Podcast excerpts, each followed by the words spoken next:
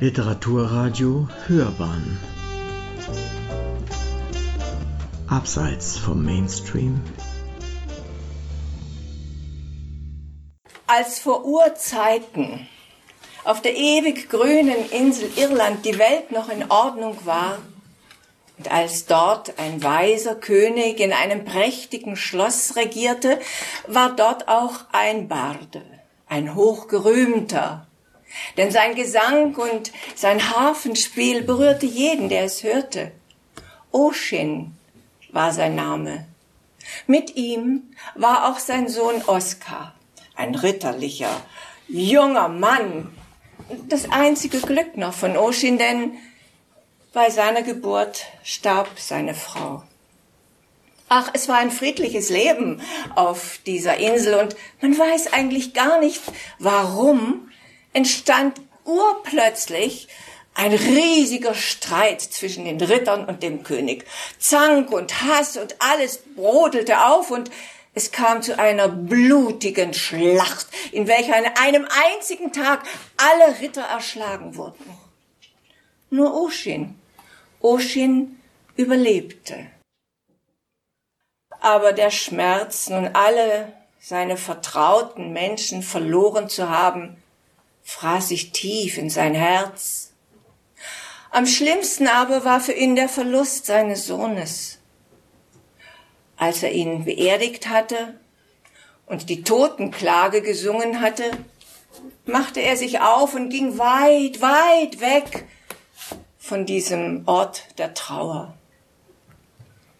Seit seinem Aufbruch hatte er keine Menschenseele gesehen, hat auch kein Wort gesprochen und hat nichts gegessen und nichts getrunken und so war er glücklich, als er an eine frische Quelle kam, um endlich etwas zu trinken. Und gerade als er so mit hohler Hand das Wasser schöpfte, um zu trinken, da hörte er ein Rascheln hinter sich im Dickicht. Seltsam, denn bisher war es totenstill. Und als er sich umdrehte, blieb er in halbgebückter Haltung stehen, denn er traute seinen Augen nicht. Ein weißes Pferd kam auf ihn zu, gelenkt von einer wunderschönen Reiterin.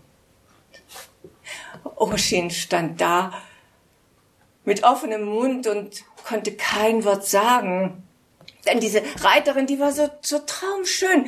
Sie hatte goldene Haare, blaue Augen.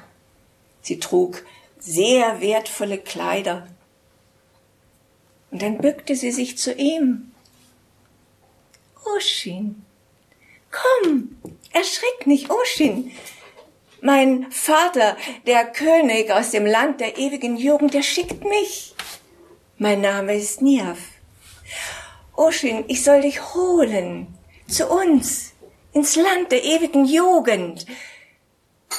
Mein Vater sah, deine Seele ist so rein, Oshin, und dein Schmerz so groß und deine Trauer so tief, und das soll ein Ende haben. Komm, reite mit mir in das Land der Glückseligkeit. Aber Oshin stand nach wie vor wortlos da und dachte, oh ihr Gott, da bin ich denn so weit von mir selbst entfernt, dass ich so himmlische Erscheinungen sehe. Aber nein, nein, es waren ja keine Trugbilder, es waren ja leibhaftige Wesen. Und die Niaf beugte sich nochmal zu ihm herunter. Komm, reite mit mir, setz dich auf mein Pferd und wir werden miteinander glücklich sein. Ich werde für dich sorgen. Du wirst alles haben, was du irgendwann begehrst. Und sie breitete die Arme aus. Und in diesem Augenblick überkam den Oschin so ein wundervolles, warmes Gefühl, so ein unendlicher Frieden und eine Leichtigkeit durchströmte ihn, so dass er ohne nachzudenken ganz fluxig auf den Rücken des Pferdes schwang und hielt sich fest an äh, Niaf und sie ritten weit weg über Täler und Berge und übers große Meer, bis sie endlich in der Hauptstadt des, der ewigen Jugend ankamen. Hm. Wie freute sich da der König, als er die beiden sah. Er begrüßte sie herzlich und gab beiden seinen unendlichen Segen. Niaf und Oshin lebten zusammen in Harmonie und Glücklichkeit wohl an die 300 Jahre. Obwohl Oshin wusste, dass er doch eigentlich ein alter Mann sei, kehrte augenblicklich die Jugend in ihn zurück und er fühlte sich kräftig und glücklich und zuversichtlich und er wollte leben, ja. Und es gefiel ihm hier bei diesen Menschen, so ohne Neid, ohne Hass, ohne Lug, ohne Trug und in tiefer Verehrung vor der göttlichen Natur. Er liebte die Niaf und Niaf liebte ihn. Aber dann, Oshin wusste gar nicht, wie ihm geschah, urplötzlich kam in ihm der Wunsch auf, einmal noch, ein einziges Mal für kurze Zeit will ich zurück. Ich will zurück. Ein einziges Mal nur.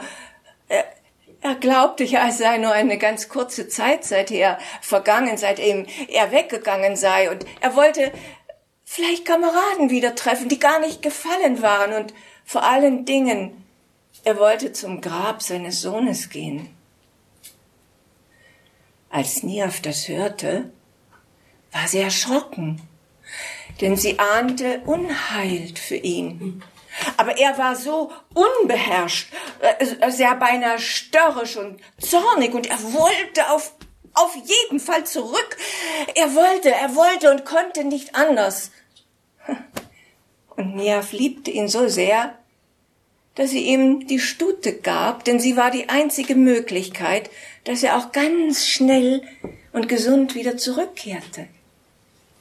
Bitte, bitte, flehte sie Oshin an, lenke die Stute mit Bedacht und verlass nie ihren Rücken. Setze nie deinen Fuß auf den Boden deiner Vergangenheit, Oshin. Du wirst nie zurückkehren können. Zu uns in das Land der ewigen Jugend. Aber Osche war so besessen von seinem Wunsch loszureiten, dass er in Windeseile alle, äh, alle Vorsichtsmaßnahmen hoch und heilig versprach, sich aufs Pferd schwang und fortritt. Er wollte die Stellen besuchen, wo er früher mit seinen Freunden und Familien war. Aber er fand sie nicht. Das war alles so fremd keine Menschenseele kannte er. Selbst die Festungshügel waren zerstört. Und das prächtige Schloss standen nur Ruinen, Moos bewachsen. Und das Schlimmste war, er fand das Grab seines Sohnes nicht. Und wenn er die Leute fragte, äh, dann sagten sie, ja, ja, da haben schon Menschen gelebt, ja, ja, aber das ist Jahrhunderte her. Oshin war verzweifelt. Dann dachte er, ach, ich reite ins Drosseltal, dort war ich als Kind, vielleicht finde ich da die anderen wieder. Und richtig, er kam auch wirklich an und sah junge Leute, aber die kannte er nicht. Die waren gerade dabei, auf einer grünen Wiese einen großen, schweren Granitstein aufzurichten. Es sah so wie ein Denkmal aus. Und als sie ihn sahen, so jung und kräftig, baten sie ihn um Hilfe, denn es war für sie zu schwer, diese Arbeit. Ja klar, wollte Oshin helfen, natürlich. Äh, aber dann fiel ihm ja ein, dass er das Pferd nicht verlassen durfte. Aber helfen wollte er. Dann kam er aber auf eine Idee. Er neigte sich auf die linke Seite des Pferdes und mit der rechten hielt er sich ganz fest an der Mähne. Und so konnte er mit seinem kräftigen Arm helfen, diesen Block aufzurichten. Aber unglücklicherweise hatte diesen Moment seine Fußspitze den Boden berührt.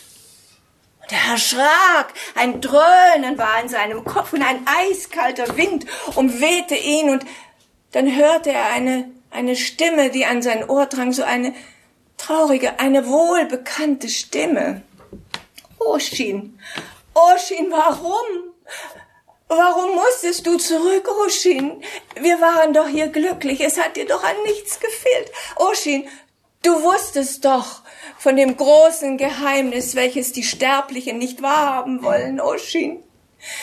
Nur wer sich beherrscht, Oshin, ist ein freier Mensch. Warum musstest du zurück und konntest deine Vergangenheit nicht den ewigen Schlaf schenken, Oshin?